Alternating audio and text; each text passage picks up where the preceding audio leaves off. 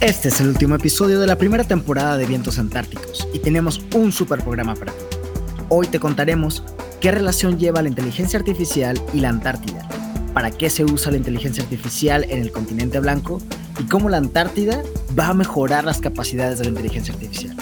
¿Estás listo para este encuentro simbiótico? ¡Comenzamos!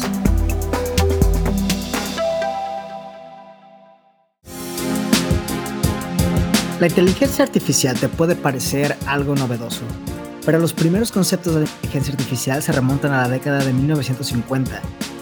Te recuerdo que la primera conferencia sobre inteligencia artificial celebrada en Dartmouth College, Estados Unidos, en 1956, fue la conferencia que acuñó el término inteligencia artificial. Recientemente, la IA ha dado un revuelo al revelar su avance por medio del ChatGPT lanzado en 2020 y permeando su influencia en todas las áreas del sistema humano. La Antártida y la inteligencia artificial tienen una relación simbiótica de tipo mutualista. Eso quiere decir que se benefician ambas partes. La inteligencia artificial puede ayudar a los científicos a recopilar y analizar datos de la Antártida de una manera más eficiente y precisa, mientras que la Antártida ofrece un entorno ideal para probar y desarrollar nuevas tecnologías de inteligencia artificial. Es decir, los desafíos que la Antártida pone al ser un ambiente tan hostil van a provocar una versión mejorada de la inteligencia artificial.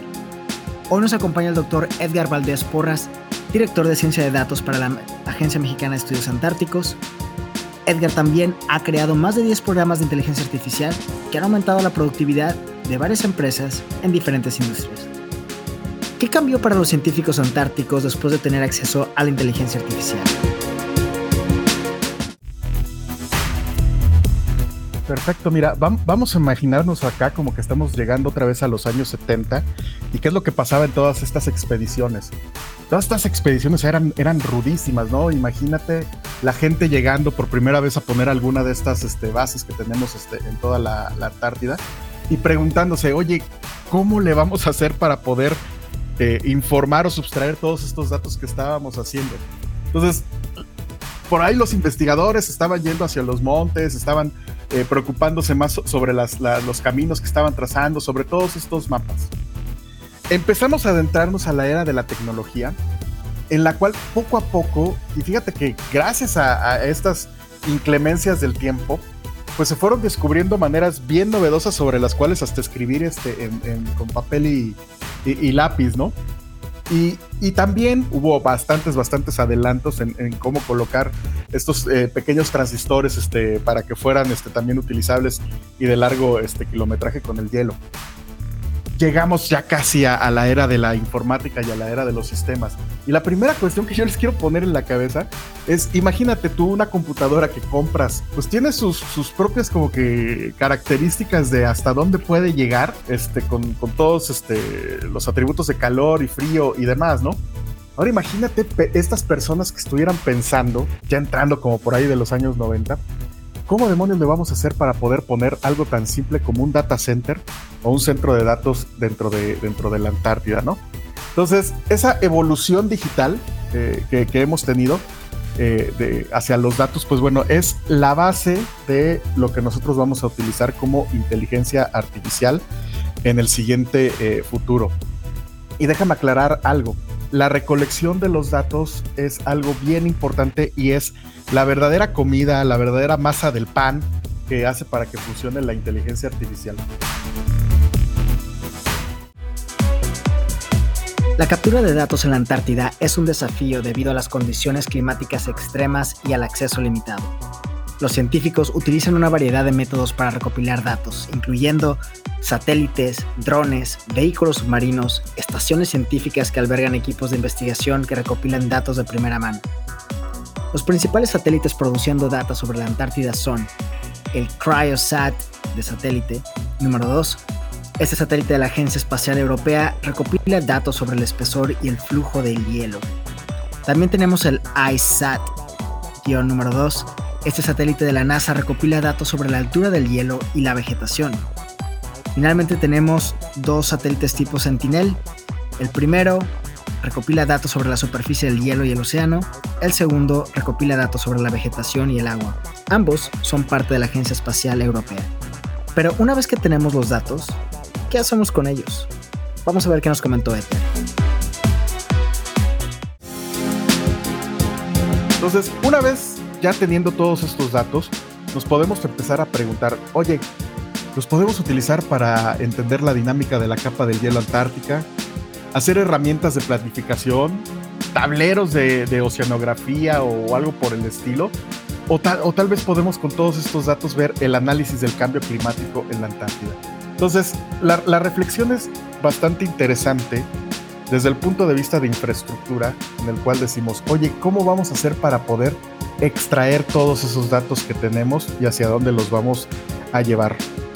En, una explicación así muy breve sobre la inteligencia artificial, pero más que inteligencia es, eh, como se le conoce a esta subárea de la inteligencia artificial, que es el Machine Learning, es una forma de nosotros cómo enseñar a las máquinas a través de los datos a poder tener o realizar actividades este, por nosotros. Y, extrapolándose a la ciencia de datos, que es este, la nueva palabra fancy para poder llamarla a todos los estudios este, estadísticos, pero ahora basados con computadoras para poder utilizar este, datos, pues bueno, la inteligencia artificial o la forma en que nosotros ayudamos a las máquinas a aprender para poder hacer cosas que nosotros no queremos hacer, eh, ha evolucionado de tal manera que en estos momentos ya no solamente te ayuda a analizar lo que ya existe, sino que también los puede completar utilizando sugerencias, que también son estadísticas, para poder reconstruir el panorama completo de lo que sería este, un, mapa de datos este,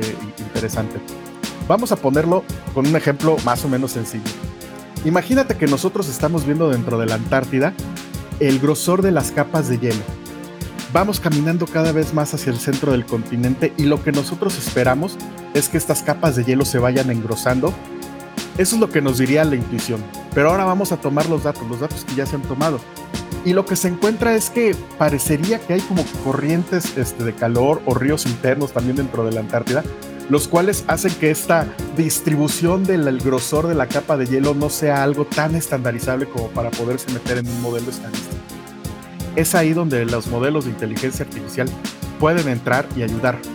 Pero oh, sorpresa, para poder hacerlo, lo que tú necesitarías es hacer un mapeo más o menos extensivo de todo lo que sucede en los diferentes pues, kilómetros que hay a través de todo el continente.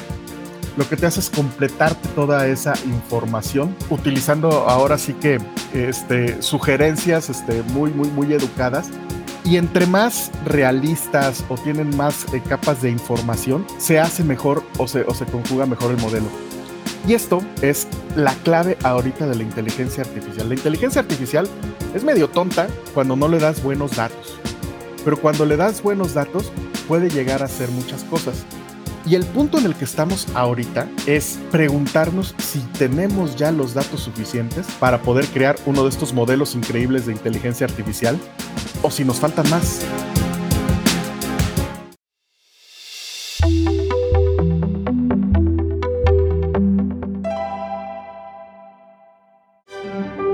Algunos de los resultados más populares que han surgido con el uso de la IA para proteger y comprender mejor a la Antártida incluyen el uso de IA para identificar y rastrear icebergs.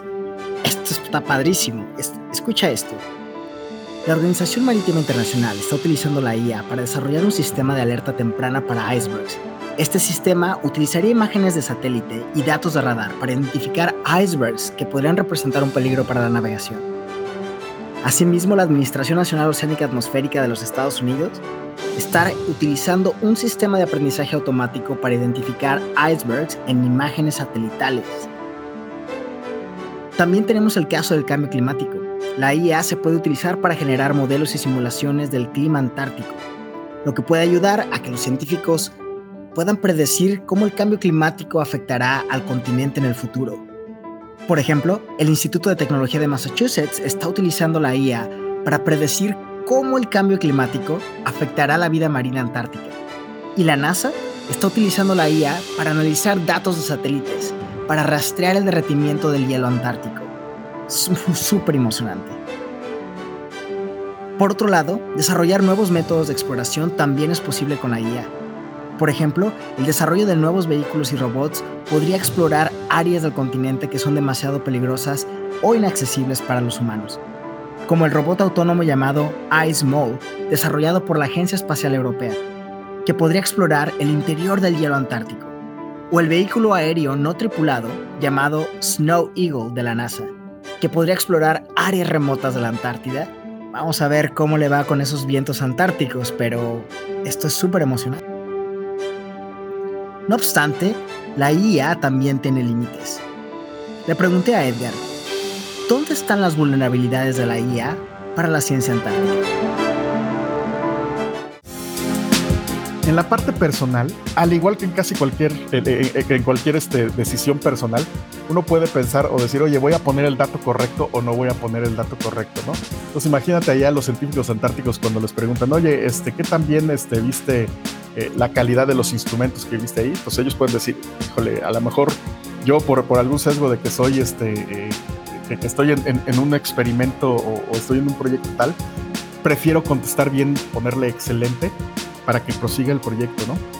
Ahora, construyendo ya sobre las vulnerabilidades humanas, las, vulnerabilidades técnicas que tienen que ver con el medio ambiente, vámonos a las vulnerabilidades que tiene la inteligencia artificial per se. Y su gran eh, vulnerabilidad que tiene es no está tan limitada para poder saber cuáles son los riesgos que ella misma debe de tener para poder autogestionarse. Ahora, ¿cómo podemos entender esto? imagínate que nosotros estamos viendo una población de, pingüinos, ¿no? Y los datos que nos hemos tomado, pues dicen que la mayor cantidad de pingüinos tipo Gento están en un, en un lugar, la, la, mayor cantidad de pingüinos tipo Shipra están en este, en este otro lugar, ¿no? Entonces, podría ser, pues lo que te diga es, no, son el mismo tipo de pingüinos, los que están en medio, ¿no? Entonces ahí te puedes estar perdiendo de información que tiene, de que nosotros incluimos, como ya lo habíamos dicho antes, tanto un sesgo eh, de lo que queremos, como también eh, por un sesgo propio ella de querer llegar hacia una meta que nosotros le anticipamos, ¿no? O sea, nosotros le estamos diciendo, trata de generarme el modelo más perfecto. Como contagiada de nuestra propia ambición. Prácticamente, sí. Eh, y, te digo, o sea, la inteligencia artificial sigue siendo un reflejo del conocimiento humano y también de los fenómenos este, naturales, ¿no?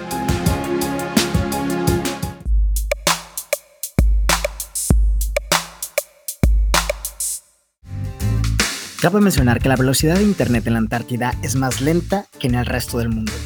Casi tan lenta como trámite de gobierno tan lento como caracol con pata rota. Tanto como cuando querías ligarte a la persona que te gustaba en la secundaria. Bueno, bueno, ya te entendiste. Muy lento. Para que te des una idea, en 2023 la mayoría de las estaciones científicas en la Antártida tienen acceso a Internet por satélite, con conexiones entre 1 y 50 megabytes por segundo. Pero ojo, que en 2022 Starlink, el servicio de Internet satelital de Elon Musk, llegó a la Antártida, ofreciendo velocidades de hasta 200 megabytes por segundo. Tómala, ya llegó el chico rudo del salón. En el futuro, es probable que la velocidad de Internet en la Antártida siga mejorando. La construcción de un cable submarino de fibra óptica entre la Antártida y América del Sur podría proporcionar velocidades de Internet similares a las que se encuentran en el resto del mundo, pero sería mejor dejar a la Antártida tranquila y no perturbarla más, que de ahí viene su valor. Recuerden que en toda nuestra historia, aquello que tratamos de modernizar termina, ya saben cómo. La inteligencia artificial seguirá avanzando aceleradamente y Antártida, sin saberlo, mejorará las capacidades de la IA si ésta logra descifrar los misterios antárticos. Quien se mete con la Antártida no puede regresar igual. Siempre sale siendo más fuerte, si es que sale. Escuchemos la reflexión del doctor Edgar Valdés al respecto. Un lugar tan extraordinario, tan eh, frío, tan, tan oscuro y a veces tan, tan brillante como la Antártida, pues es un verdadero laboratorio para la inteligencia artificial que resuelve problemas globales.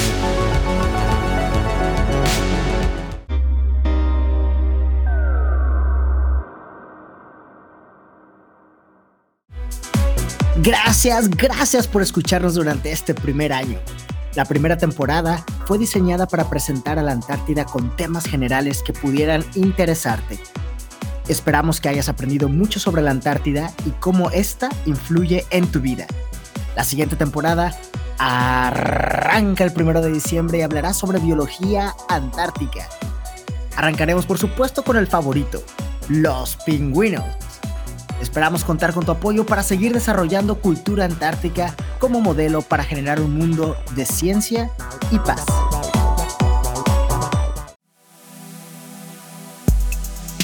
Mi nombre es Jorge Acevedo Payares y esto fue Vientos Antárticos. Te invito a que visites nuestra página web en www.antartidamexico.org y nos sigas en redes sociales.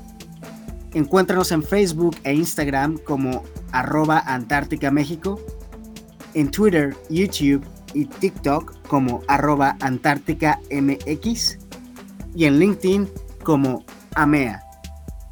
Espero nos escuches el siguiente mes con un nuevo episodio. Mientras tanto, te deseo mucha ciencia y paz.